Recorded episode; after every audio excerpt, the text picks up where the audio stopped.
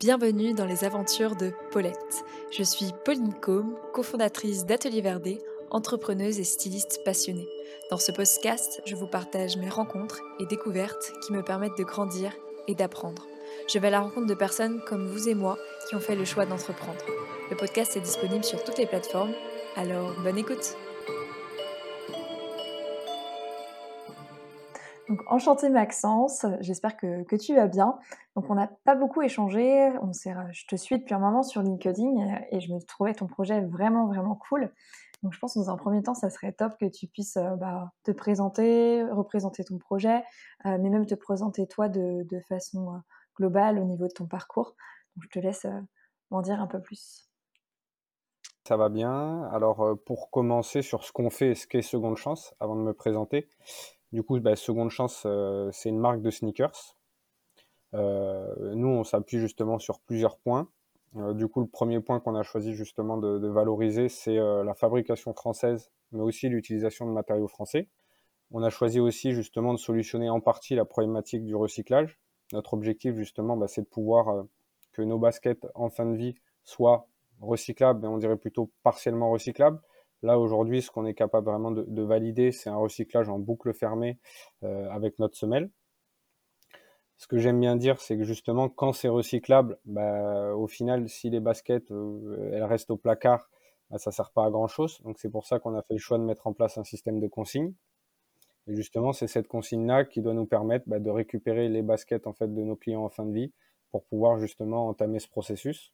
Et aussi, ce qui est, euh, et voilà, dans une quête justement de, de, transparence, euh, on a choisi justement d'équiper nos baskets de QR code. Après ça, on pourra en parler un petit peu par la suite, mais euh, justement, ça nous propose, ça nous permet en fait euh, bah, différentes opportunités, que ce soit par exemple d'informer le consommateur sur sa basket et bah, ce qu'elle devient, le process de fabrication.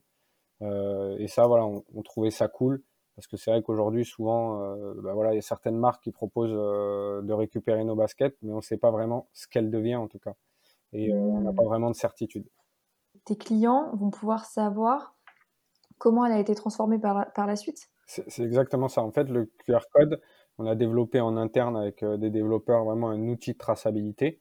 Donc, il est scanné plusieurs fois durant le cycle de vie de la basket, que ce soit à l'usine, chez le logisticien, par le client du coup, euh, bah, ce qui lui permet d'accéder à différentes informations, comme je te disais.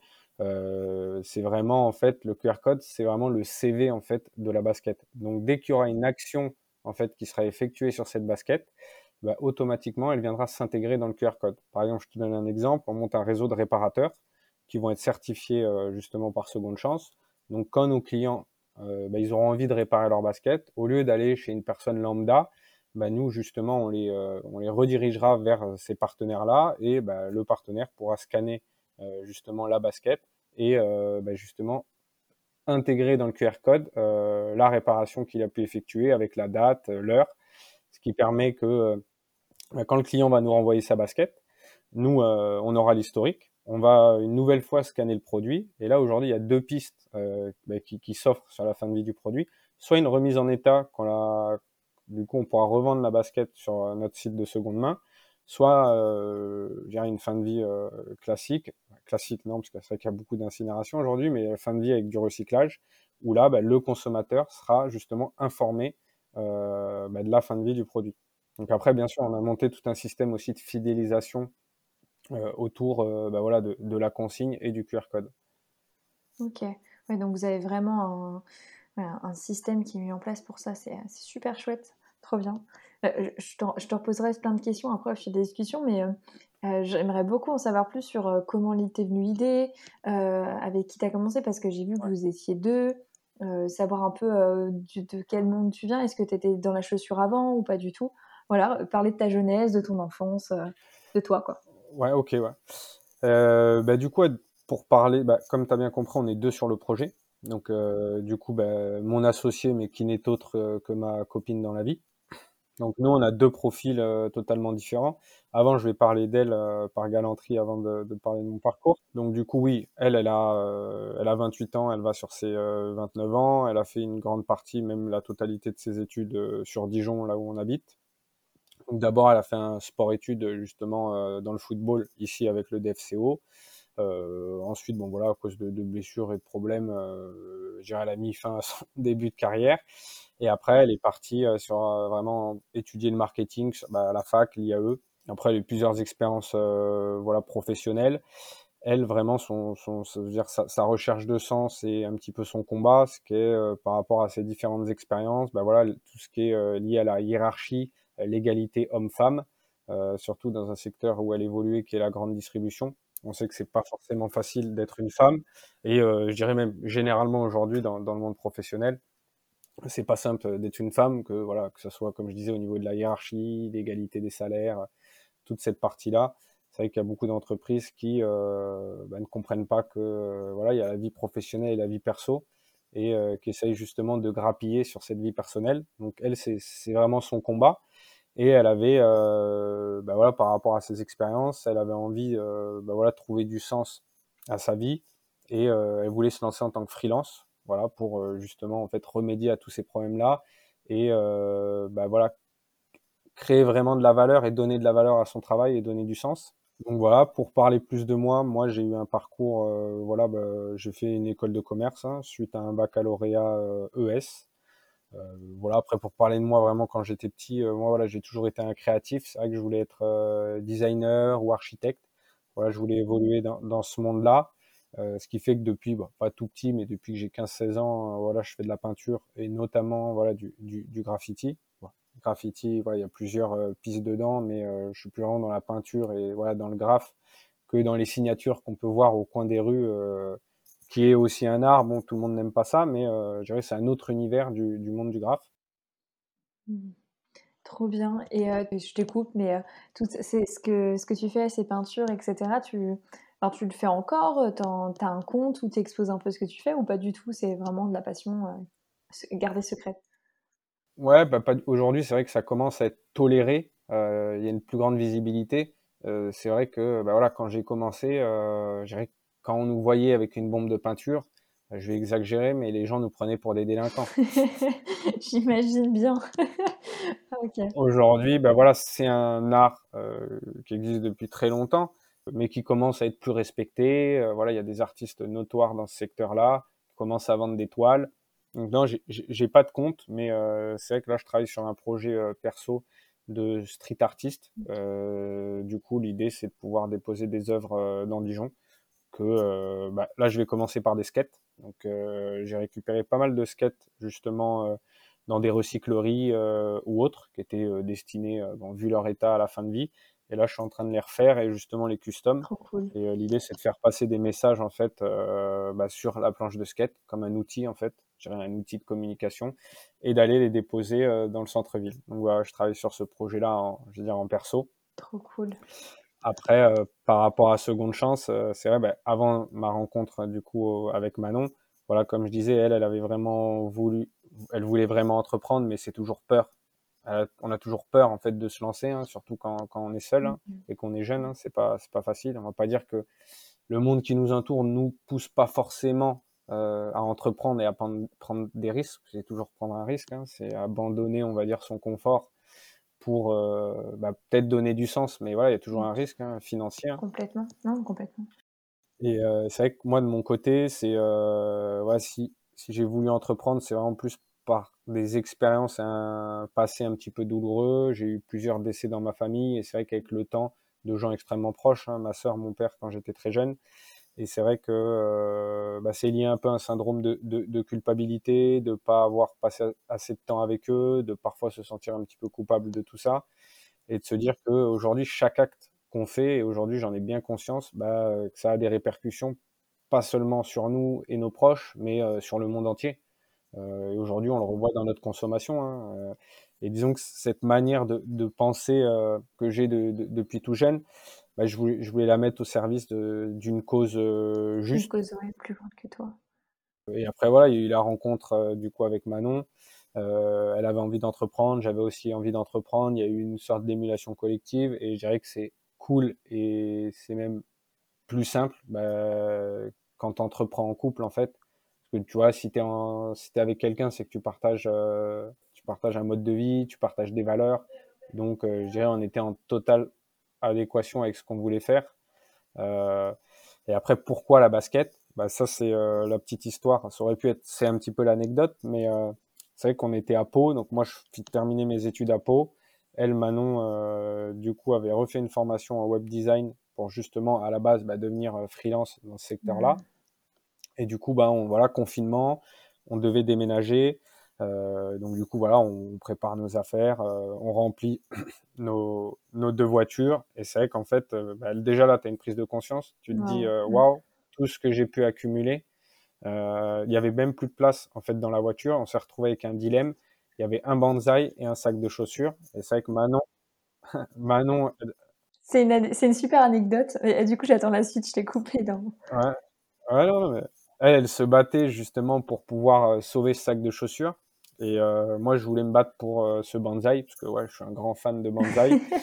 et, euh, et c'est vrai qu'on on l'a, à la base, elle, elle l'avait eu tout petit. Et euh, du coup, il, voilà, il avait peut-être 10 ans, il avait bien grandi. Et euh, voilà, je voulais le garder, je le trouvais super beau. Mm. Et on pouvait vraiment, voilà, c'était vraiment un champ, on pouvait pas, euh, on pouvait pas prendre les deux. C'était strictement impossible. On voyait déjà plus dans les rétros, alors qu'on allait faire 400 euh, km. Ah, purée. Et vous avez choisi quoi? oh Suspense. Et eh, je sais pas toi, mais ça te dirait de dire le... ce que vous avez gardé entre les deux juste à la fin de l'épisode, comme ça, on aura juste la surprise jusqu'à la fin. Ouais, bah, carrément, carrément. C'est euh, la fin de l'anecdote. La fin de l'anecdote. Mais ah, j'hésite quand même parce que je me dis, vous faites des baskets, donc vous avez peut-être choisi les baskets. Ou au contraire, il y a eu une frustration parce qu'il y a eu le bonsaï de choisi et vous êtes dit, on va faire des baskets. ouais, bah, après, oui je, je, peux, oui, je pense que je peux le dévoiler maintenant parce que c'est quand même lié aussi ah, après ce qu'on a, voilà, ce qu'on a voulu, ce qu'on a voulu mettre en place. Mais, ouais, on a choisi le bonsaï. Et euh, ben voilà, il y a aussi cette prise de conscience que aujourd'hui, euh, tu accumules plein de choses, et mmh. même surtout dans les baskets. Hein. Euh, quand tes baskets, elles arrivent en fin de vie, c'est qu'elles sont vraiment en fin de vie. C'est pas comme certains euh, t-shirts ou vestes que tu pourrais revendre sur Vinted. Les baskets, on les amène vraiment au bout de leur vie. Euh, du coup, ben voilà, on a choisi le bonsaï. Après, on s'est demandé, mais du coup, ces baskets, c'est vrai qu'elles deviennent quoi? Il y a eu vraiment toute cette réflexion, que ce mmh. soit dans la voiture et après pendant plusieurs jours. Et euh, bah, au final, on s'est rendu compte que euh, bah, ces baskets-là, euh, c'était soit l'incinération, soit, comme je te disais, tu peux les vendre sur Vinted, mais malheureusement, elles sont dans un état. Il y a toujours cette problématique qui touche à l'hygiène. On parle de pieds, ça pose problème à beaucoup de personnes. Après, il y a aussi le fait de les donner à des assos, c'est cool, mais vu l'état des baskets, pour moi, c'est ne pas respecter les gens. Et au final, eux ne vont pas pouvoir les garder et vont sûrement les donner, justement, bah, les jeter. Et après, il y a aussi ça, ben, on a, il y a eu le reportage qui est, passé à la télé d'Hugo Clément, mais euh, voilà, quand tu donnes parfois à des organismes tels que le relais ou autres, eux ne peuvent pas les traiter parce qu'elles sont recyclables, hein, elles n'ont pas été conçues pour. Et donc du coup, ben voilà, soit tu as une incinération en, France puis un enfouissement, soit elles sont envoyées à l'autre bout du monde et euh, souvent c'est le même scénario. Mmh Sauf que euh, la différence que c'est mieux que ça soit incinéré enfoui en France euh, que ça soit fait à l'étranger. Il n'y a pas du tout les mêmes normes et euh, c'est pas fait justement dans les mêmes conditions. Donc c'est vraiment à partir de ça qu'on s'est dit euh, ouais mais c'est quand même dingue. Euh, il, voilà il y a quelque chose à faire. On est fan de basket. pourquoi on créerait pas on créerait pas notre marque?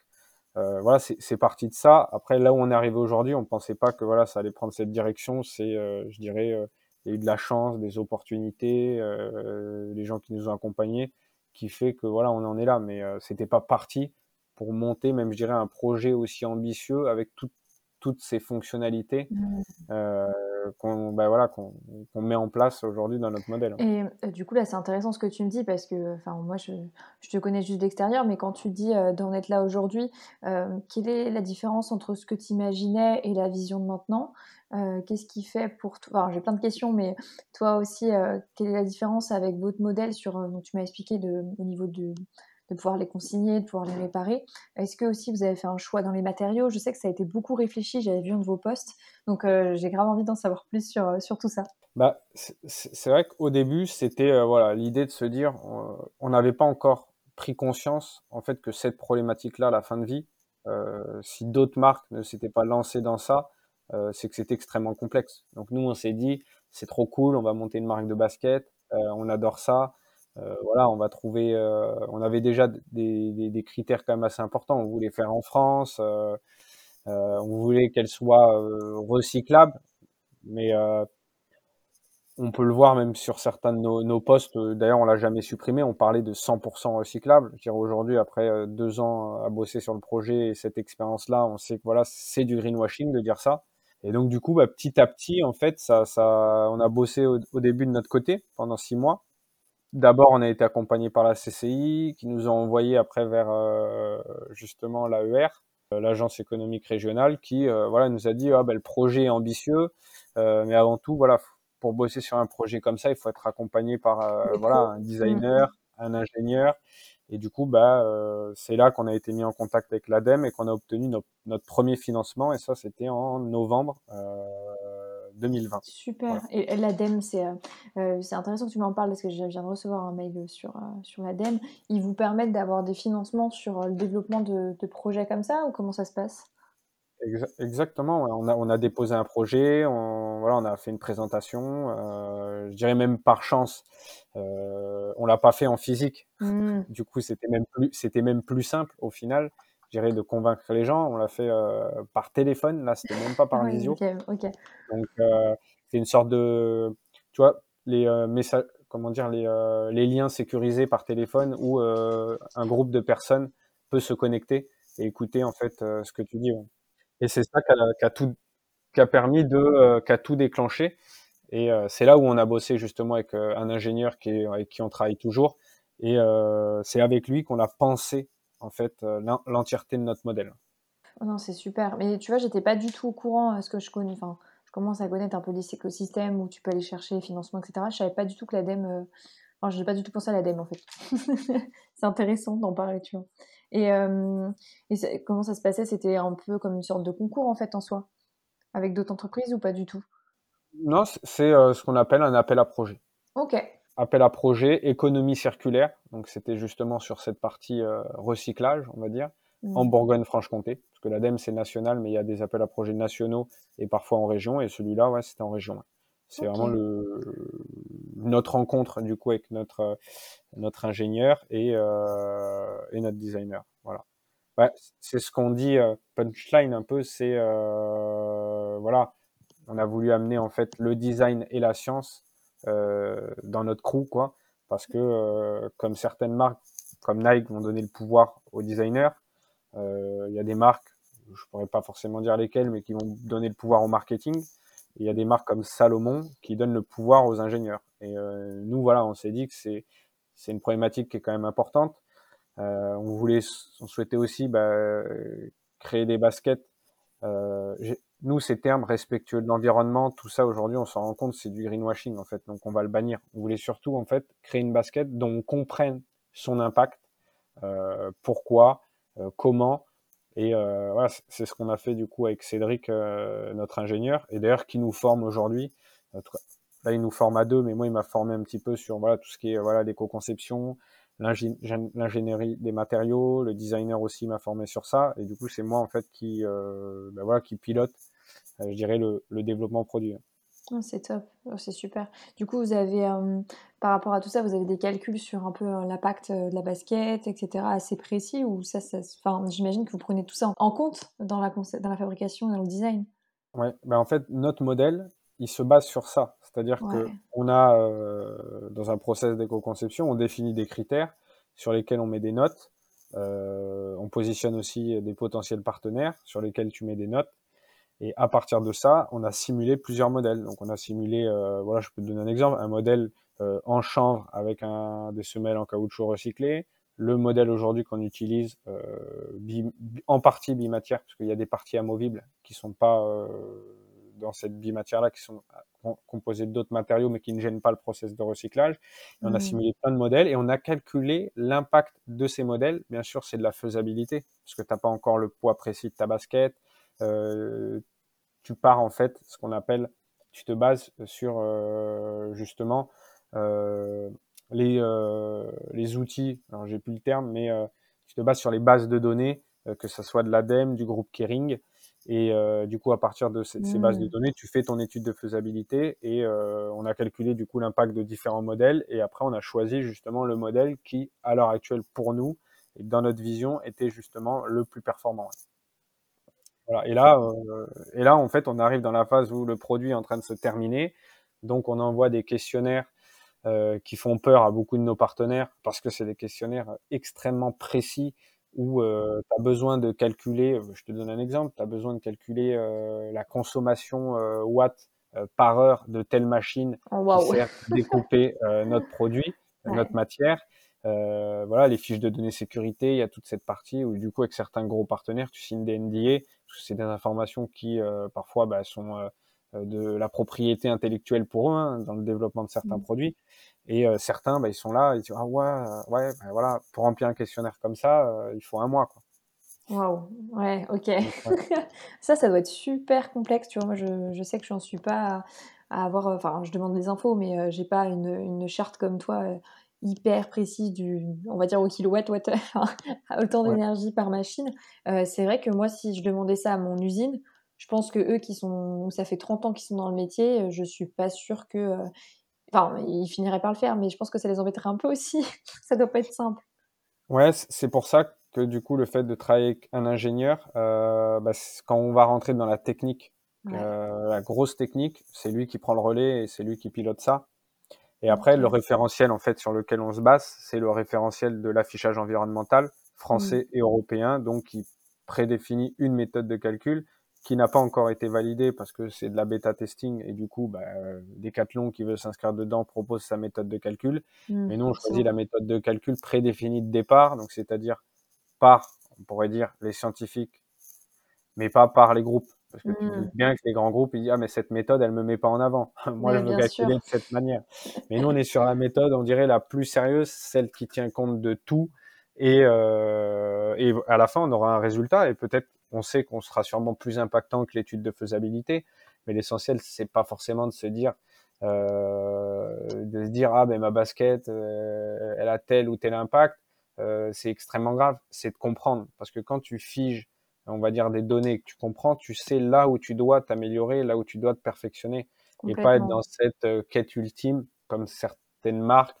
Heu, voilà, moi je suis beaucoup dans la critique et tu tu tu le verras tout le long du podcast, c'est voilà, beaucoup beaucoup font du greenwashing et aujourd'hui quand, toi tu te rends compte et que tu es formé, par des gens, c'est leur métier. Et je veux dire, c'est moi je donne la parole aux ingénieurs, quelqu'un qui n'a pas cette formation-là et qui me parle d'empreinte carbone, j'y crois pas. Comment ça a été calculé? Tu sais, c'est un peu le ma basket est la moins impactante aujourd'hui. Mmh. Mais par rapport à quoi?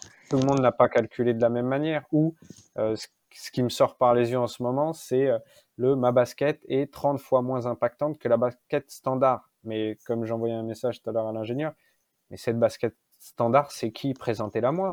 Ouais, non, mais c'est ça. Je vais être d'accord avec toi sur un point, c'est que, heu, en fait, ce qui est compliqué, c'est que, tu vois, moi, je parlais beaucoup de responsabilité parce que j'essayais de faire les choses bien à mon échelle sans, heu, au au départ, au niveau de ma marque. De plus en plus, un peu comme toi, j'y reviens dans le sens où, heu, comme quoi on fait tous des erreurs, c'est qu'en fait, tu beau faire les choses bien, ce qui est compliqué à calculer et que là, j'ai du mal à anticiper, c'est qu'entre un produit où, heu, tu vas le concevoir pour, pour qu'il dure dans le temps, heu, pour qu'il, heu, voilà, soit tenable dans le temps et un produit qui va être soi-disant, heu, par exemple responsable en utilisant une matière, qui est, bah, je vais te donner le cas de figure, précis pour bien comprendre. Imaginons le cuir, il y a beaucoup de démentis en ce moment sur le cuir. C'est vrai que, bah, c'est animal en soi, mais en soi, le cuir est quand même le plus résistant que toutes les matières alternatives et du coup, en fait, là, l'impact, il est compliqué à quantifier, en fait, parce qu'entre un produit qui va tenir plus longtemps et un produit où la matière, utilise a moins d'impact, au final, qu'est-ce qui est le mieux? Tu vois ce que je veux dire? Il y a plein plein de cas de Bah figure à prendre en compte. et et ben, tu vois, ce que tu dis, c'est super parce que c'est exactement, heu, là où je peux apporter, heu, je dirais, heu, pas mon expérience, mais le point qui est crucial, c'est qu'en fait, un impact ne peut pas être calculé et annoncé sans ce qu'on appelle un test d'usage.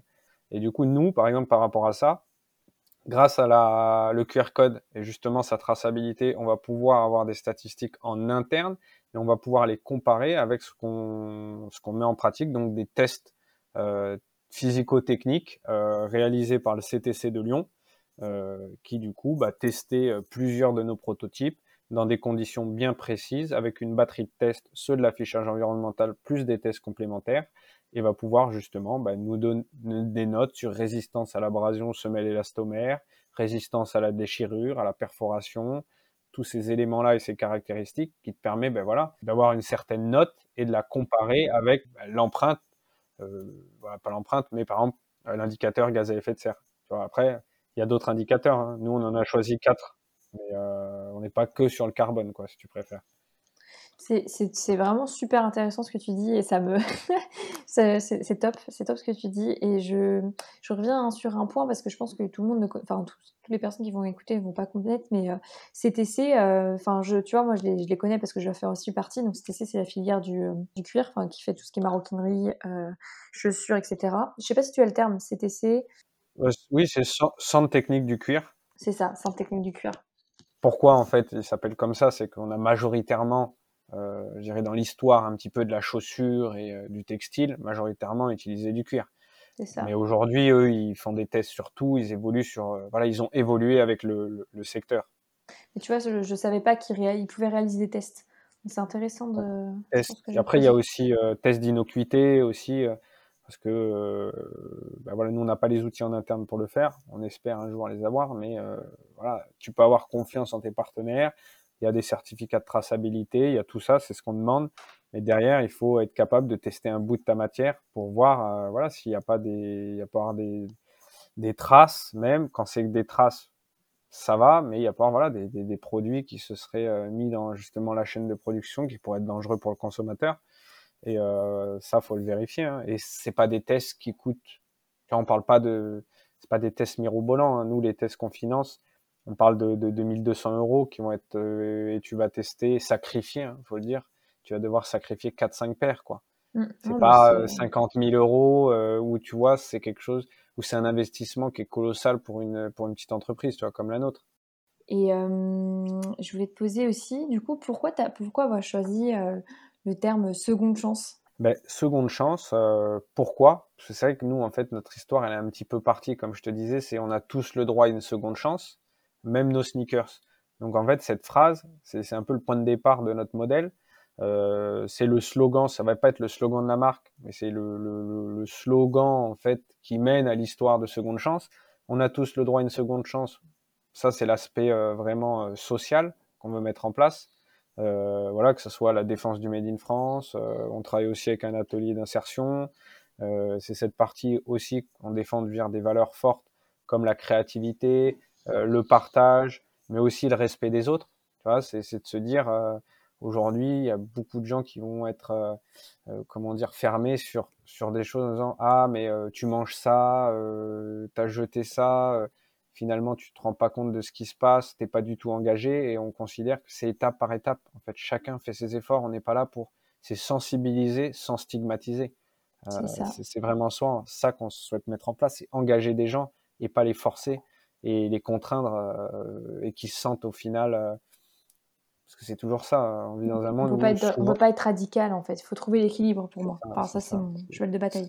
C'est ça. Et après c'est aussi bah, voilà une seconde chance le fait que euh, quand on récupère notre basket euh, bah, du coup on souhaite la remettre en état on souhaite donner une seconde chance à la matière aussi pour pouvoir justement utiliser cette matière pour refaire de nouvelles semelles dans un premier temps après on rêverait de pouvoir refaire une basket entière, mais pour l'instant, c'est de l'utopie. Hmm. Mais euh, voilà, c'est ce côté-là. Et pourquoi le E? Bah Parce que dans seconde, c'est 2ND, et on y rajoute le E, bah parce qu'on est une marque française, et que c'est un peu pour nous à la française, même si ça s'écrit pas comme ça. Euh, voilà, on voulait l'écrire comme ça. Après, ça reste qu'un nom. Hein. J'allais dire, on fait un peu ce qu'on veut. complètement, complètement. Top. Et euh, du coup, là, il y a plein de questions qui me viennent aussi, mais je pense que ce qui est le plus compliqué, tu vois, bah, pour avoir une des connaissances dans, le milieu de, la chaussure, on m'a dit que euh, les semelles, c'était ce qui est le plus compliqué à réaliser. Est-ce que pour vous, ça a été compliqué euh, au départ de, de, réaliser les semelles? Comment, au final, comment vous avez pu euh, trouver une solution pour, pour mince, qu'elle soit, qu'elle soit adéquate avec vos objectifs? Ouais. bah, En fait, il y a vraiment deux approches pour la semelle. Tu as une mmh. approche, je dirais pas petite marque, mais plutôt classique et je dirais facile Mmh. Euh, c'est tu vas avoir un fabricant de semelles. Lui a déjà développé des moules, donc a déjà en fait des, des semelles à te proposer. Et en fait, sous ces semelles, souvent on y met des patchs. Des patchs, c'est des zones vierges où tu vas pouvoir apposer ton logo, ton message ou autre. D'ailleurs, la plupart, on peut parler de nos, nos concurrents, même pour moi, il n'y a pas vraiment de concurrence, mais euh, il y, y a des concurrents, oui, mais on évolue, on n'a pas la même vision, on n'évolue pas totalement sur Tu as peu de même concurrents. Enfin, moi, de ce que je vois aussi actuellement, c'est que, heu, d'ailleurs, on en reparlera, j'ai j'aimerais beaucoup savoir après, mais du made in France en basket, il y a peu de choses. Enfin, il y a vraiment peu de choses c'est made in Portugal en général. Ah oui, oui, on a on n'a pas de concurrent sur le made in France parce Mmh. qu'ils proposent pas la même typologie de produits que nous, ils sont pas dans le même positionnement. Après, voilà, nos concurrents qui sont moins chers à 130 €, heu, ils fabriquent au Portugal. Heu, il y a aussi cette dimension, en fait, made in Europe, c'est qui aujourd'hui, c'est un frein, on n'est pas du tout au même prix qu'eux.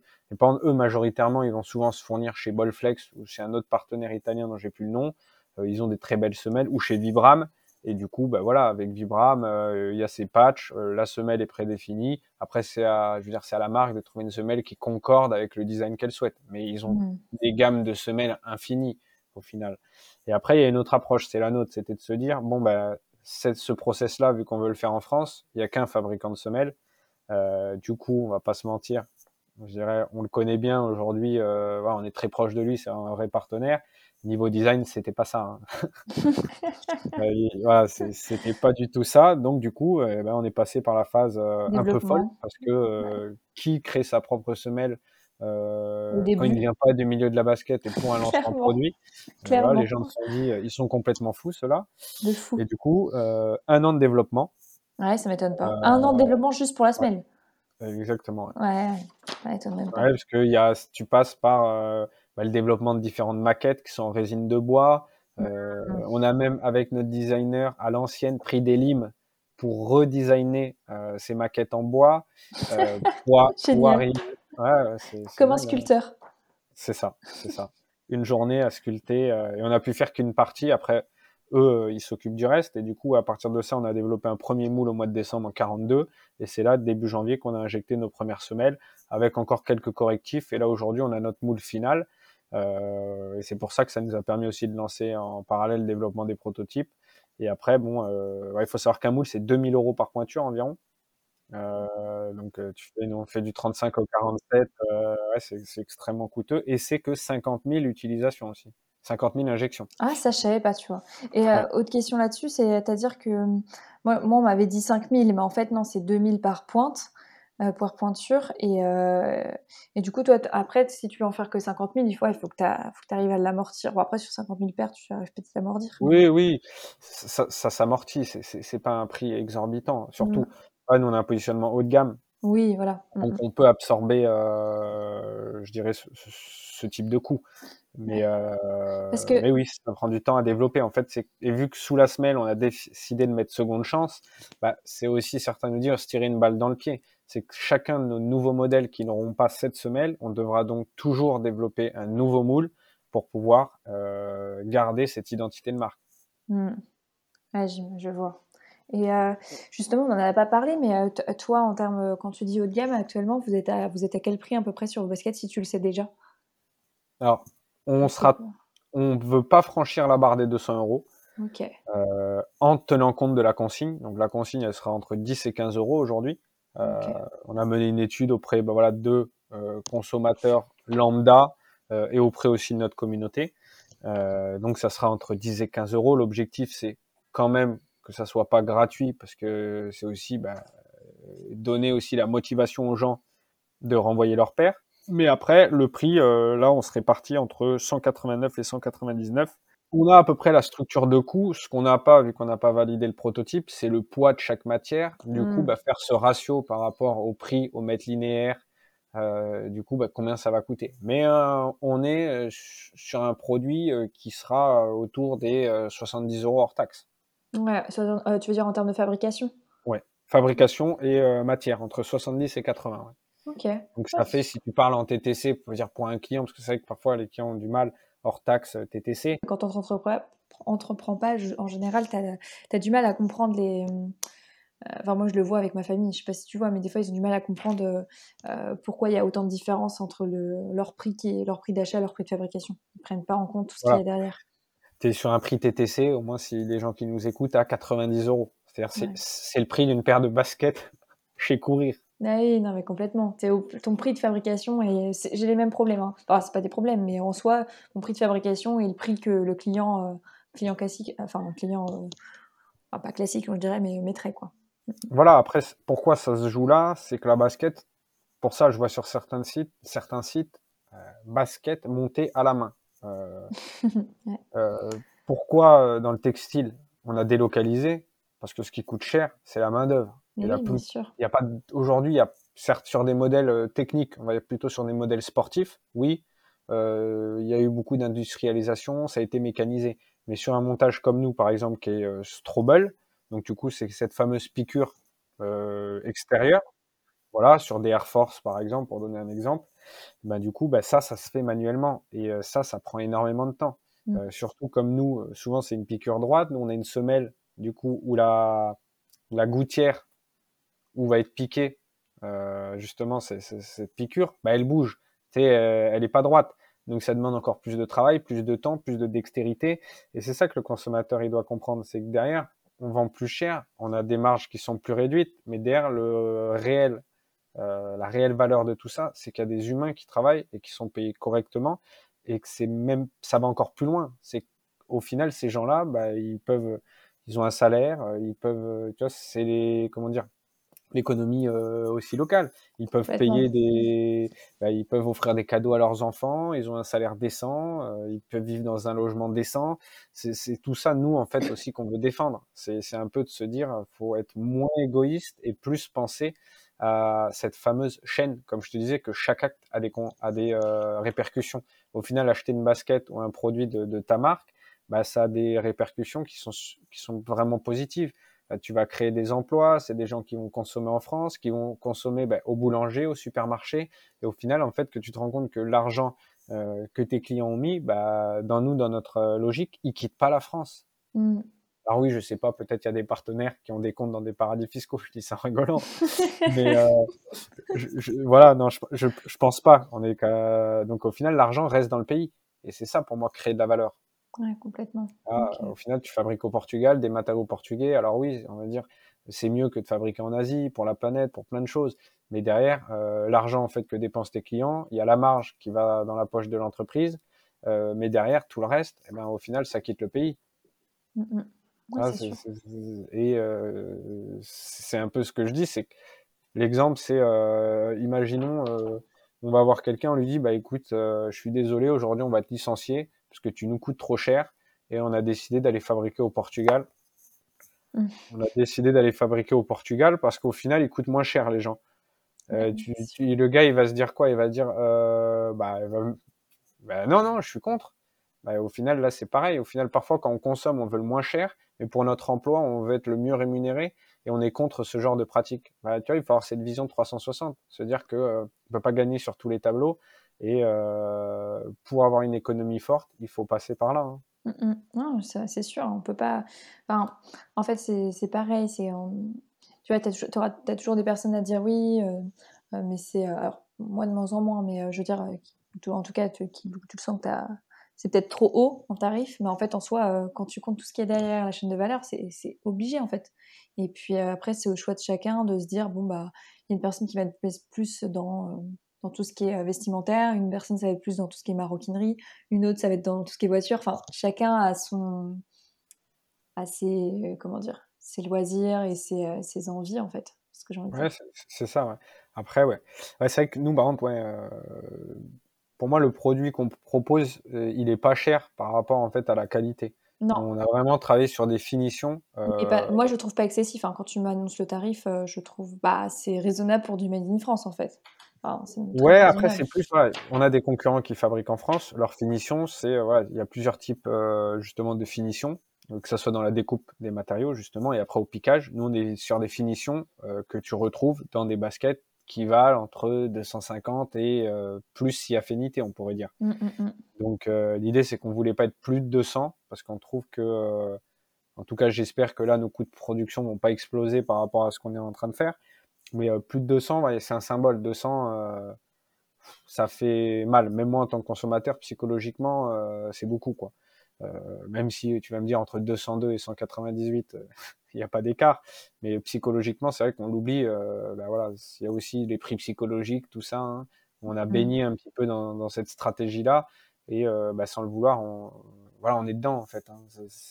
Ça joue C'est sur, ça. heu et et justement, tu vois, genre, on peut parler de tout ça, mais toi, comment tu abordes le sens où, en fait, tout le monde, hem, tu vois, veut le consommer made in France, aime, enfin et prône, enfin, de plus en plus, on sent qu'il y a un mouvement, enfin, en tout cas, moi, je le sens, mais d'un côté, tu sens aussi que dans les actes d'achat, on va toujours et on va toujours vers enfin, les clients vont toujours vers ce qui, heu, pas forc pas forcément le moins cher, mais je veux dire, il y a aussi, le fait de connaître une marque, le fait, de, en fait, c'est soit j'ai l'impression qu'en fait, il y a quand même, beaucoup de personnes qui achètent encore pour le nom de marque, mais pas forcément pour, le made in France, même si, tout le monde dit que c'est top. Je sais pas si tu vois ce que je veux dire? Je suis totalement d'accord avec toi. C'est pour ça que nous, notre vision, c'est on va on se consi on se considère comme une marque engagée qui défend des valeurs, Mmh. mais heu, voilà, on veut pas se considérer comme tous ces mots, heu, marque écologique, tout ça pour moi c'est du greenwashing, tu vois? Nous, c'est une norme, nous ce qu'on veut défendre et ça c'est vrai, on veut on est plus on veut être plus qu'une marque de basket et on travaille vraiment pour ça. C'est de créer une communauté. Par exemple, nos clients, heu, on va créer du contenu spécialement pour eux. Par exemple, quand ils vont aller réparer, leur basket chez nos partenaires, la marge d'apporteur d'affaires, qu'on aurait pu encaisser et ben, ça, on leur donne. Je veux dire, c'est l'objectif, c'est acheter une seconde chance, tu as tout ce qui va avec, en fait. Ça va Mmh. pouvoir réparer ta paire de seconde chance ou tes autres paires, parce qu'au final, en étant client, tu as accès à ça. Réparer ta paire chez un de nos partenaires, moins cher que si tu allais directement le voir, heu, je dirais en tant que consommateur lambda. Il y a tout ce qui va être création de contenu, heu, vraiment privilégié, pour ces gens. Tout ce qui va être, l'aspect, ce que j'appelle sensibilisation, où vraiment on travaille pour réaliser des enquêtes, pas juste faire des articles pour raconter que telle ou telle matière est géniale. Aller vraiment interviewer des ingénieurs, des gens qui travaillent en fait dans le secteur et qui ont cette compétence et qui vont pouvoir justement donner les outils, heu, bah, à veut dire voilà, j'aime pas appeler clients, nous on veut les appeler des acteurs, mais on va dire à nos acteurs, heu, qui, heu, bah, après vont pouvoir peut-être prendre des meilleures décisions, vont peut-être orienter, heu, leur manière de consommer. L'idée, ouais, c'est on veut plus défendre un mode de vie, heu, vendre des baskets, ça va pas changer le monde, c'est juste un énième produit de plus au final sur le marché. Par contre, c'est ce qui va derrière en fait, c'est qu'est-ce que tu veux vraiment apporter à ton consommateur, quoi. C'est heu, on n'est pas là pour dire: «Ah, tu as acheté une basket, elle est recyclée, OK». Qu'est-ce que ça lui apporte? Non, Rien. C'est plus c'est créer vraiment un mood, en fait, heu et voilà, par exemple, là, on met en place un Discord, et il faut toujours qu'il y ait cette proximité. Moi, comme là, on échange, parfois j'appelle des des gens qui m'envoient un message sur Instagram Non, et mais je veux et je veux continuer à le faire et heu et on est prêt à réduire notre marge en embauchant des gens qui vont toujours être proches des gens pour pouvoir répondre. Je pense aujourd'hui, c'est ce qu'on veut, il faut créer un lien. En fait, entreprendre, heu, le mythe de l'entrepreneur, les gens, ils voient l'entrepreneur et ils voient Steve Jobs, heu, tous ces gens-là. Heu, ça, c'est des grands entrepreneurs, oui et encore, ils ont pas fait que de bien à la planète. Non. Mais, moi, je vois l'entrepreneur, on est des personnes lambda, en fait. C'est c'est juste, on voulait créer du des quelque chose de différent, donner du sens à notre vie et on veut que les gens qui nous soutiennent, bah, s'ils ont envie de pouvoir changer leur vie et donner du sens, on veut être là, heu, les conseiller, heu, tu vois, les accompagner. C'est c'est tout un un c'est tout, comme je dis, un mood. En fait, la basket, c'est que le vaisseau qui fait passer le message. C'est ça. Heu, voilà, c'est plus facile de faire passer un message et heu, d'engager des gens avec toi en vendant des baskets qu'un frigo, quoi. Et justement, par rapport à ça, tu vois, comme tu dis que toi, ça passe par les valeurs. Est-ce que, heu, la basket, c'est, c'est ce qui restera tout le temps? Ou justement, tu t'interdis pas de faire autre chose que la basket? Ou c'est vraiment la basket et on fait passer le message à travers ça? Ouais. Alors ouais, nous, on va être vraiment des ven vendeurs, créateurs, heu, de baskets.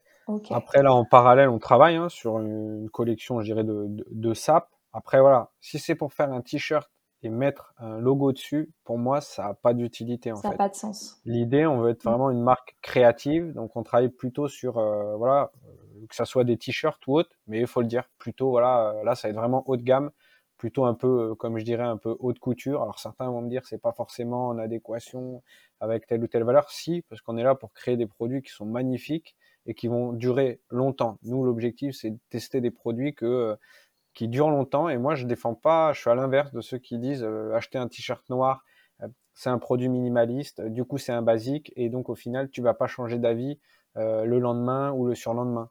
Bah, Mmh. au final, créer un produit qui dure longtemps, surtout dans les sapes, bah, c'est pas grave si ça te plaît pas. Nous, l'objectif, c'est que tu peux le revendre à quelqu'un d'autre. Ils Mmh. seront toujours consignés et si au final le consommateur n'en veut plus et ben, au final, nous, on le revendra pour lui à d'autres personnes.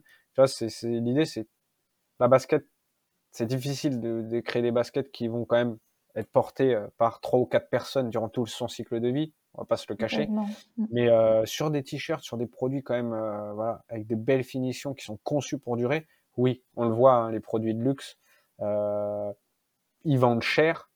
C'est des produits de qualité, mais ils pourraient vendre moins cher. C'est juste qu'eux, ils ont une image, c'est ce côté un petit peu intouchable. Euh, nous, c'est pas ce qu'on veut, on veut avoir. On veut voilà avoir des beaux produits euh, et bien sûr avec une vraie identité. Après, le, petit plus, je vais te dire, c'est euh, là on travaille, on va prendre une pièce de notre basket qui va être présent sur toute notre collection de SAP. Okay. je te dis pas encore c'est laquelle, ah, mais attention. et ça sera notre identité. Alors on n'est pas là par contre, on travaille avec un petit atelier qui a un vrai savoir-faire, mais euh, c'est pas des productions, euh, c'est pas des productions industrielles. Ça va vraiment, c'est plus se dire, moi par exemple, j'adore Carhartt, je fais voilà, tout ce qui est skate et tout, mmh. et aujourd'hui, bah, je trouve pas de produits bien faits, bien conçus et qui ont cette dégaine-là. Souvent, on me propose des produits qui sont pas destinés, je pense, à ma tranche d'âge, en tout cas sur des produits fabriqués en France. Tu vois, ce que tu dis, c'est que c'est un vrai point. C'est qu'en fait, euh, il y en a qui disent oui, il y a plein de marques qui fleurissent, mais mine de rien, c'est quand même compliqué d'avoir un, vrai design et un, vrai produit de qualité aujourd'hui euh, qui soit, euh, comme tu dis, made in France ou qui soit en tout cas dans notre plutôt jeune, quoi. Et, je, trouve qu'il y a un point qui est intéressant de ce que tu disais au niveau du luxe. Je pense quand même que le luxe est en train de bouger. quand tu vois que de plus en plus, par exemple, je vais prendre un exemple, mais quand tu vois que euh, mince, Lena Situation et les Géry Dior, je pense que vraiment cette notion de luxe intouchable est en train de bouger et que euh, qu'en fait il y a un nouveau luxe qui est en train de se mettre en place. Après ça c'est moi ma vision, mais euh, je sais pas toi ce que tu en penses. Ouais, bah, par rapport à ça, c'est plus ce que j'appelle une stratégie à la McDonald's. Moi, c'est ma vision. Il faut déjà aller chercher les jeunes au berceau presque, tu vois, les jeunes 15, 16, 17, pour quand même euh, voilà, se dire que ces gens-là, ils vont peut-être réussir, peut-être euh, parfois certains n'auront pas forcément les moyens de se payer ça, mais euh, au lieu de se dire je vais manger des meilleurs produits, ils vont sacrifier une partie de cet argent pour acheter un produit de luxe par rapport à l'image que ça crée. C'est ça, moi le côté je me la joue intouchable, un peu le luxe, c'est ça. C'est un peu ça fait ultra snob, c'est venez acheter mes produits, mais nous tu vois, on est différent quoi. C'est plus le t'as pas c'est plus l'image euh, que tu vas renvoyer en portant ça. Il n'y a pas ce lien. Pour moi, ils apportent rien en fait. Après, c'est ma vision. Tu vois, la proximité avec les gens, c'est ça, c'est la culture, c'est tout ça. C'est eux, ils apportent rien. C'est voilà, c'est je sais pas. Après, c'est ma vision. Hein. C'est c'est ils créent des beaux produits, mais pour moi, ils sont trop chers par rapport à, à vraiment la, voilà ce qu'ils valent et ce qu'ils ce qu'ils apportent au final au monde ou à l'homme. Hein. Euh, mais bon, après, chacun, je dirais, a mmh sa vision sur ça. Euh. mais euh, je pense qu'il faut quand même s'inspirer, en tout cas, par la qualité. Et euh, créer un t-shirt, c'est, il y a plusieurs manières. C'est pareil que pour la, nous, on a cette vision-là de vouloir tout créer. Alors oui, ça va pas prendre deux mois, six mois. Hein. tu peux aller chez un partenaire, tu lui dis, ah, ben, j'adore, j'adore tes t-shirts. Ok, ben, je mets mon logo. C'est souvent ce qui se fait. Donc c'est nous, on travaille vraiment avec un designer, une patronnière, on prend des t-shirts qu'on aime bien, on les démonte, on voit la manière dont ils sont conçus. Euh, il y a vraiment toute cette partie encore analyse, éco-conception, où tu dois rentrer la partie ben, ingénierie, euh, la partie maîtrise de l'impact et compréhension, et la partie design, parce qu'aujourd'hui, un produit, il peut défendre plein de choses. S'il est moche, il sera difficile à vendre. difficile à vendre je, connais, bien cette partie parce que c'est un peu mon cœur de métier, le style, mais euh, oui, c'est sûr que euh, c'est pas du tout la même chose que de faire de euh, l'achat, on va dire, et juste de la customisation plutôt que de construire une vraie collection. T'as pas du tout la même démarche, comme tu dis, il faut vraiment toute une équipe derrière. C'est pas du tout pareil. C'est top. Tout à fait. Et notamment, enfin, par rapport à, à, tout ça, dans, toi, qu'est-ce qui t'a été au final ton Qu'est-ce qui est ton plus grand défi aujourd'hui? Est-ce que enfin, je pense que tu as encore des grands défis, mais qu'est-ce que, quel est ton plus grand défi? Bah on a, on a vraiment, on a plusieurs défis. Hein. Il y a le premier défi, voilà, c'est d'arriver quand même à, c'est pas le plus grand, mais si pour l'instant c'est notre plus grand à l'heure actuelle, c'est de pouvoir sortir euh, notre premier produit, euh, voilà, on a pris du retard parce que voilà, on est confronté à cette problématique euh, de vouloir euh, recycler, euh, on va dire, d'abord nos semelles. Donc, c'est une grosse, quand même, grosse problématique. On trouve des solutions. Ça, c'est vraiment la base. C'est ce qui va vraiment construire tout ce qu'on va développer par la suite. Après, le plus grand défi, il y en a, je dirais, deux ou trois. c'est bien sûr développer ce modèle-là pour pouvoir recycler davantage en fait de parties de notre basket. Euh, nous, on, est, on défend un modèle circulaire, donc je parle de recycler en circuit fermé. Hein, parce qu'au final, euh, il y en a, ils incinèrent et ils parlent de recyclage. Donc au final, euh, ça, c'est autre chose. Après, le, le vrai défi, c'est l'industrialisation. Et je pense que toi, tu as peut-être eu ces problématiques. Aujourd'hui, ben voilà, notre mmh, usine, nos partenaires qui travaillent avec d'autres marques, il n'a pas forcément des grosses capacités de production.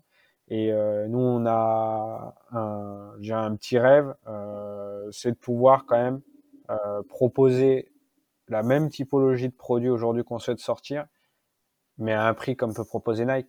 Peut-être des, des, des, vrais sneakers qui ont de la gueule à 80, 120 euros quoi, dans cette typologie. Et là, ça passera par de l'automatisation. La quantité. Euh, pas forcément. Pas forcément, Non, je pense que c'est là, on, nous, on veut pas jouer sur la quantité, cette fameuse, euh, les techniques, voilà, l'économie d'échelle, non, parce que si tu produis, euh, tu sais, c'est un peu, je vois certaines marques, euh, ils défendent des valeurs, ils disent, je rêverais de devenir le nouveau Nike. Bah là, il y a un problème. Si moi, un jour, euh, je me regarde en face et je me dis, oh, oh, les gars, on a vendu 10 millions de baskets. Bah là, je me dis, il y a un problème. Ça veut dire, on est sorti de cette ligne directrice. Euh, voilà. Mmh. Alors oui, si tu vends 10 millions et que les autres ne vendent plus, oui. Mais au final, tout le monde veut vendre toujours plus. Donc, mmh, non, non. L'idée, c'est pas ça. C'est plus de se dire on travaille sur euh, l'amélioration de l'outil industriel euh, pour pouvoir ben voilà, réduire les coûts, euh, certaines parties les automatiser. Tu vois, il y a vraiment cette partie-là pour, pouvoir ben, bien sûr proposer des, des, produits à un prix plus abordable parce que 199 euros, je le sais, j'en suis conscient, tout le monde ne veut pas se payer ça. Et l'idée, c'est, j'ai pas envie que quelqu'un doive faire le choix entre bien manger et euh, porter une paire de seconde chance. Quoi. Si mmh. euh, il me dit je porte une paire de seconde chance, j'ai fait un sacrifice et que d'un côté il mange de la merde, euh, c'est que j'ai raté quelque chose. Quoi. Ouais, je vois ce que tu veux dire. c'est pas évident, hein, parce que tu vois, moi, moi, je rencontre les mêmes problématiques dans le sens où là, je suis en train de sortir de nouveaux produits. Je sais qu'il faut que j'aille vers. Mon métier, c'est styliste de base, donc je sais qu'il faut que j'aille vers des produits qui sont. Voilà, qui ont une vraie identité, qui, qui, nous représentent, qui sont aussi qui ressemblent enfin qui ressemblent, qui, vont, qui ont vraiment une identité différente. Le problème, c'est que bah, quand tu es en coût de fabrication, euh, pour de, donner un type d'exemple, je vais être à 200, 250 euh, euros de fabrication. Allez, là, je suis à 200 euros pour l'instant de fabrication. Donc, quand, tu es à 200 euros de fabrication, tu sais tout de suite que le produit va être assez élevé en prix, quoi. ouais, je, suis d'accord avec toi. Ouais, du coup, ah, c'est, euh, je pense qu'il faut un entre-deux, tu vois, c'est ce que je me dis aussi, de me dire, bah, j'aurai toujours cette gamme accessible, enfin, quand on dit accessible, voilà, qui, qui, reste dans des prix raisonnables pour du Made in France, sur la qualité qu'on fait, enfin, avec un atelier qui travaille aussi, euh, euh, voilà, sur du luxe, etc. Mais à la fois, enfin, des fois, on peut, qu'il y aurait certains produits qui seront malheureusement plus hauts parce que, bah, coûtent, coûtent, plus cher, plus technique, plus de finition, etc. Quoi. Ouais, tout à fait. Après, il faut, faut, aussi parler de la durée d'usage parce que euh, acheter euh, une merde tous les six mois euh, à 100 balles, c'est clair. on, en, on en revient, tu achètes, deux baskets à 100 euros parce qu'elles sont usées au bout de six mois, tu en achètes une au final à 200, tu es au même ratio. Totalement. Totalement. En tout cas, niveau prix. Après, on, voilà, on peut pas comparer euh, dire, voilà, au niveau de l'impact et tout ça, parce que bien sûr, il faudrait mener des ACV sur les deux baskets. Mm, mm. Mais, euh, mais voilà, donc il y a aussi cette notion. Moi, la, la quête, c'est créer des produits qui durent longtemps. De fou. Il n'y a, pas, y a pas photo. C'est... Et quelles sont, euh, quelles sont les marques qui t'inspirent pour, euh, pour le coup sur ce modèle? Ou quelles marques sur, sur, le design? Euh, Ouais, design, mais pas que. Enfin, enfin, là, tu me parlais de, de, marques qui durent. Moi, j'ai des marques en tête, mais je voulais savoir, toi, toi, les marques qui t'inspirent. Bah, les, les, marques que j'aime sont pas forcément les plus inspirantes. Euh, tu vois, j'aime bien, voilà, Carhartt, Vans, c'est des marques que j'adore. Que t'adores. Euh, après, voilà, niveau chaussures, Vans, ils font des chaussures quand même qui sont, il n'y a pas photo. On va pas parler euh, d'où ils fabriquent ou autre, mais voilà, ils font des produits qui sont quand même, mmh faut pas dire durable, parce que durable, ça veut plus rien dire, mais c'est des produits en tout cas sur moi, je les utilise, voilà, je fais du sport avec, ils durent longtemps. Ils mettent du temps avant de se détériorer. pareil, on parle de Cara, mais voilà. Après, je, je, connais pas l'impact de base. Je sais quand ils me parlent de coton bio, moi je je suis contre le, le, coton, mais majoritairement, ils utilisent du coton bio. Après, tu regardes bio, euh, d'où il est bio, on sait pas trop. C'est pas très clair. Euh, ça, c'est difficile. Et au final, aujourd'hui, moi, c'est, on veut devenir, alors pas une marque, je parle pas de la taille, euh, pas devenir une grosse marque comme eux, hein, mais euh, proposer des produits, voilà, qui sont sympas, dès que t'accroches, il y, y, a une histoire, il y a un truc cool, il y a une vraie identité de marque. Souvent, aujourd'hui, euh, et c'est pour ça que les gens ont du mal à s'engager dans ça. La plupart des marques qui défendent des vraies valeurs et tu vois, qui ont un vrai combat, bah, souvent elles s'arrêtent là. En fait, elles, leur euh, seule identité, c'est euh, je défends des valeurs et je m'engage pour telle ou telle cause. Mais les gens, ils achètent pas pour ça, ils achètent pour le style, l'image de marque, le euh, l'univers. les gens, leur, leur univers, c'est l'écolo. C'est pour faire euh, le gros mot. Mon univers, c'est l'écologie. tu vois, nous, comme tu as pu voir, nous, voilà, c'est la culture urbaine, donc ça va passer par collaboration avec des artistes, euh, que ce soit du graphe, euh, des photographes, euh, des peintres, des graphistes, aussi tout ce qui est le milieu de l'art et aussi tout ce qui est les sports urbains. Donc ça mmh. passe par la danse, le parcours, le skate, le BMX, la trottinette. Voilà, on va collaborer avec des sportifs aussi. L'idée c'est pas de collaborer et eux nous mettre en avant. Là on est plus, sinon on va avoir des contrats avec eux, les accompagner, euh, qui puissent aussi tester nos produits, parce qu'après, on voudrait quand même pouvoir sortir des typologies de produits qui iraient un petit peu vers le skate et vers ce type de sport. Hmm. Ok, trop bien. Et tu imagines aussi des, des, collabs potentiellement avec des marques par la suite? Ah, ça, ça c'est, euh, je dirais, c'est, euh, ça c'est la plus grande problématique, parce que il faudrait collaborer avec une marque collaborer avec une marque juste parce qu'elle fabrique en France, ça, ou parce qu'on partage les mêmes valeurs, non. Il faudrait qu'elle soit dans notre univers. Mm, mm. Et eh, c'est super bien la réflexion que tu as parce que tout le monde n'a pas cette réflexion. Et euh, c'est bien que tu l'aies aussi. Enfin, tu vois, moi, quand j'ai lancé ma marque, euh, pourtant je suis une styliste, donc je connais vraiment l'identité de marque, mais j'ai tourné vraiment autour justement du, on va dire, de, de, mes engagements et de ce que je souhaitais faire. Et j'en suis revenue après, dans le sens où, vraiment le, la base, comme tu dis, c'est l'univers de marque, etc. Et en fait, je me dis, euh, tu vois, genre, je, fais partie d'associations et tout sur la, sur la mode, notamment Fashion Green Hub. Et en fait, j'en parlais encore hier, c'est que on peut pas euh, juste rassembler des personnes autour bah, par exemple, si on fait un pop-up autour d'un côté responsable, pour moi, il y a une vraie identité à, à mettre en place et on peut pas euh, décolorer des marques qui sont qui n'ont pas du tout la même histoire en fait ça, c'est mon point de vue. Ouais, je suis d'accord. Par exemple, nous, pour trouver nos pairs, euh, après, on pourrait y venir aussi. Ouais, je t'en parlerai aussi de notre stratégie de distribution. Parce que c'est vrai que ce qu'on veut mettre en place, personne n'a jamais fait. Mais pour dire, nous, tu trouveras pas nos pairs euh, dans des magasins euh, dits Made in France ou dits éco-responsables ou éthiques. Mmh. tu trouveras plus nos pairs dans des magasins où tu rentres, tu dis, waouh, il y a une ambiance, il y a un truc, je suis dans un truc urbain, ça peut être du skate, ça peut être autre chose. Mais c'est ça, L'idée, euh, pourquoi aller engager des gens qui sont déjà engagés? C'est une bonne question en fait. Euh, ils sont déjà engagés, donc ils vont trouver notre produit, on commander sur Internet, euh, ils vont aller euh, trouver, chercher notre produit en boutique, il n'y a pas de souci. L'idée, c'est d'aller engager des gens qui aujourd'hui me disent, putain, Vans, comme moi. Tu vois, moi, en fait, c'est ce que j'ai envie de rechercher. Je me dis, je mmh. vais dans une boutique de skate, je vois que du Vans, je vois du DC, je vois autre chose, je dis, ah, c'est quoi cette nouvelle marque? Ah, Les chaussures, elles ont de la gueule et tout hop, ouais, elles sont un peu plus chères. Euh, imagine, je vois qu'il y a une petite histoire, je me dis, ouais, bah c'est cool, j'essaie. Et après, je pourrais comparer. Et s'il s'avère que la basket, imagine, elle tient aussi longtemps et tout, je me dis, ah bah go, cette nouvelle marque, euh, je kiffe. Et imagine, j'ai pas ces valeurs-là, je me dis, bon, bah, c'est sympa au final leur truc. Euh, limite, c'est, ah, c'est pas si con et tout. Et au final, je vais m'intéresser. Je vais me dire, ah, il y a peut-être d'autres marques qui défendent ces valeurs-là dans ce style-là. Et tu vois, la consommation, sans le vouloir, tu as un petit peu modifié la consommation d'achat de quelqu'un. Ah, mmh.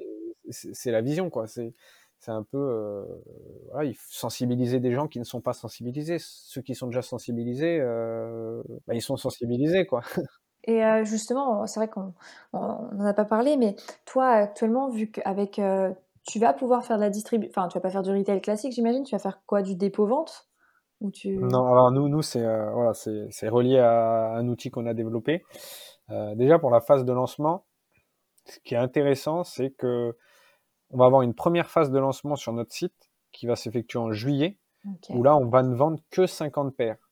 Et euh, pour acheter ces 50 paires, ça peut paraître dingue euh, ce que je vais dire, mais il faudra répondre à un questionnaire. En fait, ces 50 premières personnes seront des bêta-testeurs et ils rentreront dans un cercle très privé. C'est vraiment notre premier cercle où ils auront accès euh, à des informations, on va dire, plutôt privées. Donc, tu mmh. peux pas non plus, euh, je dirais, voilà, prendre n'importe quel bêta-testeur. Ils achèteront leur paire à un prix euh, que personne je veux dire, euh, même un ami à moi n'aurait pas, on pourrait dire. Euh, ils auront accès voilà, à des données, des services vraiment privilégiés. Euh, ils participeront à la co-création de produits, ils pourront tester des prototypes en avant-première. Il y a vraiment toute cette partie. C'est 50 et c'est un groupe qui ne changera pas. peut-être si la marque se développe, on pourra peut-être monter à 100, mais il faut pouvoir échanger avec les gens. Échanger avec 1000 personnes, ça a plus de, il y a, y, a, plus, y a plus d'intérêt, il y a plus de sens. Mmh. Et puis on est sur une typologie de produits qui coûte cher. Donc, euh, si on vendrait du cosmétique qui nous coûte 5 euros, tu peux envoyer les produits à tout le monde, avoir des retours. Là, c'est quand même un peu plus compliqué. Non, c'est sûr. Donc, il y a vraiment ce, ce, ce, bêta testing et voilà, avoir des premiers retours. Et après, sur un lancement là qui serait plus euh, en septembre. Alors, eux, vraiment, ils recevraient le produit avant le vrai lancement, qui là sera sur une campagne de, de crowdfunding. On ne sait pas encore avec qui. On, voilà, on a des pistes, on étudie les propositions. Et euh, là, voilà, au lancement, l'idée, c'est quand même d'avoir un prix euh, qui soit voilà euh, qui soit pas plus engageant ou plus raisonnable parce que au final c'est nous qui allons sacrifier notre marge hein, parce mmh. que complètement c'est euh, honnêtement même pour le lancement on a un objectif on veut pas gagner d'argent l'idée c'est plutôt de faire découvrir la marque euh, que les gens puissent essayer nous faire des retours et surtout bah, valoriser de se dire que ça fait deux ans et demi qu'on bosse sur ça et que derrière voilà on a fait du bon travail et mmh. euh, après voilà on a le, on a eu, voilà, on a levé, on va dire partiellement des fonds avec de la dette ou autre, pas d'investisseurs privés. Et donc voilà, on a quand même suffisamment d'argent pour pouvoir mettre en place cette stratégie et voir au long terme. Et euh, voilà, pour engager des gens, au début, on verra. Bon voilà, peut-être il y en aura que 200, peut-être plus, je sais pas. Hein. Mais euh, l'idée, c'est voilà, d'avoir un prix. Euh, J'aime pas agressif, parce que pareil, ça fait trop. Euh, ça fait trop euh, brading et brader le travail de, de, de, de ses partenaires, c'est ça c'est pas du tout normal. Mais euh, voilà, un prix plus engageant, on va dire, aller euh, peut-être motiver les gens à franchir ce cap et à se dire, bah, ça a l'air peut-être cool ce qu'ils font, je, je, vais essayer quoi. Ok, donc là, si je résume, première phase en ligne et après, après tu veux faire de la boutique ou bah justement, cette phase, là, on va être la première marque qui, pendant une période de crowdfunding, bah, que tu puisses essayer nos paires. Donc en fait, nos paires, elles seront dans entre 10 et 15 boutiques en France. Euh, bon, on a choisi les plus grandes villes. Hein. Malheureusement, on peut pas, euh, on n'a pas le budget non plus pour pouvoir euh, mettre 50 boutiques. Mais euh, voilà, on, échange déjà avec des partenaires. Donc dans 10 ou 15 partenaires où tu pourras euh, aller essayer notre paire. Et si elle te plaît, tu la commanderas sur bah, sur la, la plateforme de, de crowdfunding. L'idée, c'est voilà, c'est mmh. toujours, en fait, dire si tu as un doute, que ce soit sur la pointure, euh, sur la matière, va voir à quoi elle ressemble, essaye-les, teste le confort. Mmh. L'idée, c'est euh, bien sûr, nous, on va, faut être aussi, on est quand même, c'est quand même un business. Hein, les, les coûts de retour, ça coûte cher. Ça, ça a un impact négatif, euh, voilà, sur l'empreinte carbone, mais sur aussi tous les indicateurs en final qu'on mesure. Euh, parce que la logistique ça coûte extrêmement cher et euh, les grosses enseignes ont tellement fait croire aux consommateurs et même moi que tout ça c'était gratuit avec les allers-retours illimités que derrière il y a des humains qui travaillent et eux aussi il faut les rémunérer. Ça on l'oublie parfois. Donc euh, voilà l'idée c'est voilà, d'aller et d'amener aussi du trafic chez nos partenaires. Euh, donc ça c'est aussi intéressant cette relation gagnant-gagnant. Et après, la phase d'après, c'est que du coup, euh, bah, il y a ces fameux dépôts-ventes, tu es payé à 60 jours euh, dans certaines grosses boutiques. Bah, nous, en fait, avec nos partenaires, il n'y a pas de dépôt-vente. C'est qu'en fait, nos baskets restent notre propriété et on les met à leur disposition dans les boutiques. Donc du coup, euh, bah, tu es dans ta boutique, bah, tu es sur notre site, comme je te disais, tu as un doute, on t'envoie chez notre partenaire pour que tu puisses acheter ta paire. Tu vas l'acheter dans la boutique classiquement. Euh, automatiquement, lui, quand tu l'auras acheté dans la boutique, euh, il touchera une rétro-commission. Donc du coup, il n'a pas à garder de stock, il n'a pas à recevoir de stock, il reçoit juste euh, une paire par taille avec les différentes couleurs. Et derrière, bah voilà, nous, c'est de lui amener du trafic, euh, c'est euh, voilà le, valoriser, lui amener des clients qui n'ont peut-être pas l'habitude de venir chez lui. Et derrière, lui, il joue juste un rôle au final d'apporteur d'affaires. Il n'a jamais en fait à décaisser ou à, je veux dire un peu pour la maîtrise du BFR, on pourrait dire, voilà, à, à, utiliser de la trésor quoi. L'idée, c'est okay. vraiment ça le modèle. Et pareil, bah, sur notre site, direct, tu rentres ton adresse et on te redirige vers nos, par vers nos partenaires. Euh, L'idée, c'est à chaque fois, c'est ça. Ouais. Ok, donc en fait, bah, en soi, c'est presque du. Enfin, le dé... enfin, quelle est la différence entre de la rétro-commission et du dépôt-vente C'est quasi presque la même chose, non? Le dépôt-vente, tu pars avec ta paire. Tu pars avec ta paire. Ah oui, là, tu ouais. pars pas. Là, tu pars pas avec ta paire. Non, là, elle, okay. elle t'est envoyée chez toi en 48 heures. Ah, par contre, oui, tu es, super rapide au niveau du délai. C'est-à-dire que tu as du stock et toi, c'est top.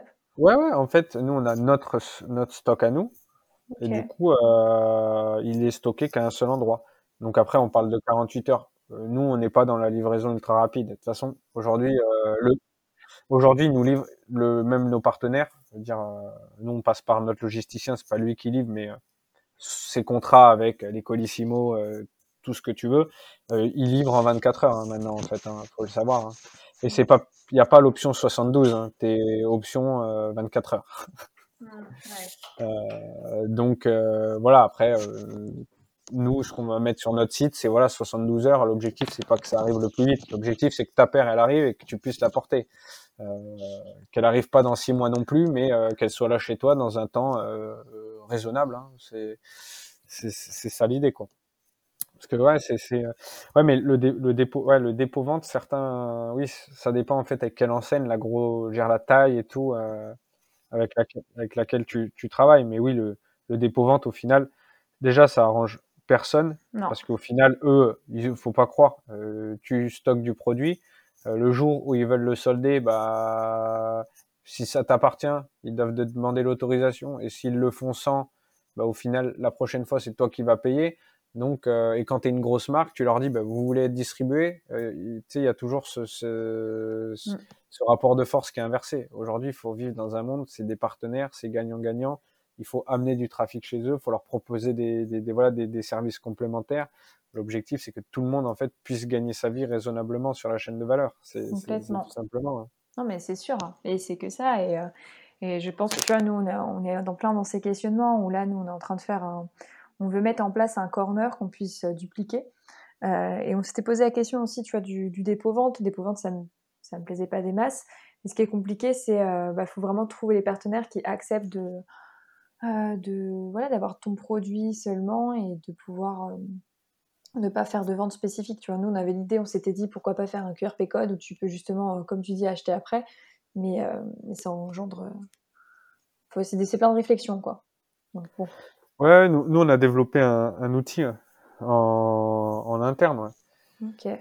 Un back-office, bah, comme notre euh, app de traçabilité, hein, c'est que des apps euh, qui sont en back-office, euh, que nos partenaires puissent, peuvent utiliser.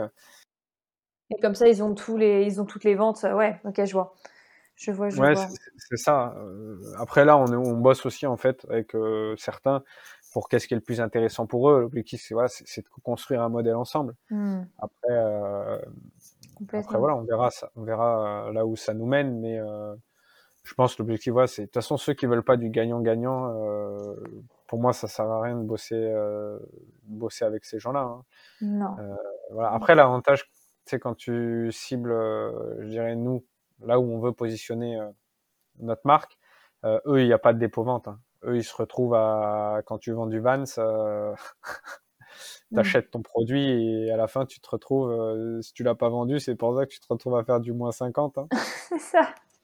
Parce que euh, c'est pas de sa faute. Hein. la trésor aussi, on oublie souvent que voilà, une entreprise, euh, c'est pas facile. Euh, bah oui, c'est pas toujours facile. Hein. Tu as des coûts importants. Hein. La dernière question que j'avais envie de te poser, c'est quelle est ta confession ou l'anecdote pour sur, sur ton projet, on va dire, ou même dans ta vie. Qu'est-ce que qu'est-ce que tu as envie de nous dire? Non, c'est plus une anecdote là d'entrepreneur euh, euh, par ma la petite expérience euh, que j'ai, hein, on va dire. Hein. C'est que s'il y en a, ils veulent, euh, je dirais, ben voilà, ils veulent se se lancer. Au final, surtout dans le textile, bah, c'est un secteur qui est pas facile, mais euh, il faut pas lâcher l'affaire parce que voilà, il y a, y a, de belles choses à faire. Et c'est pas si parce que voilà, nous il y a plein de partenaires qui nous ont lâchés, hein, qui nous ont fait de belles promesses. Euh, on a perdu beaucoup de temps. Euh, il faut pas se dire ah bah qu'est-ce que je fais, j'arrête. Hein. Il faut, faut, faut toujours aller euh, vers le dépassement de soi et euh, voilà, je veux dire on a un objectif. ça prend le temps que ça le prend à, à, y répondre. Ouais, la petite anecdote, oui, c'est vrai que c'est vrai qu'on a notre designer, par exemple, pour t'expliquer, on a eu plusieurs designers avant, mais euh, qui ont le projet, euh, ils sont dit soit trop ambitieux, soit infaisable, euh, qui nous ont euh, bah, du coup euh, lâché. Hein. Mmh. et du coup, c'est là qu'on a rencontré bah, du coup Benoît, notre designer, qui aujourd'hui, mais nous on l'appelle notre papa spirituel en fait. qui, tu vois, c'est pas quelqu'un qui, euh, on a été en contact avec des designers, voilà, ils font leur taf, puis ça s'arrête là, quoi.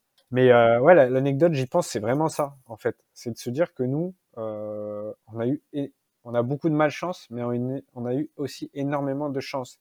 C'est que dès qu'une personne très importante dans notre développement nous a lâchés, on a rencontré une personne incroyable qui, euh, sans elle, en fait, on n'en serait pas là. Tu vois. Il y a eu là l'histoire avec le designer. Mm. L'usine aussi, pareil, euh, il nous a lâchés et après on a trouvé bah, là notre partenaire. Et à chaque fois c'est ça. Et en fait, je me mmh. dis, bah, il y a quelqu'un qui te dit non ou qui veut pas de toi.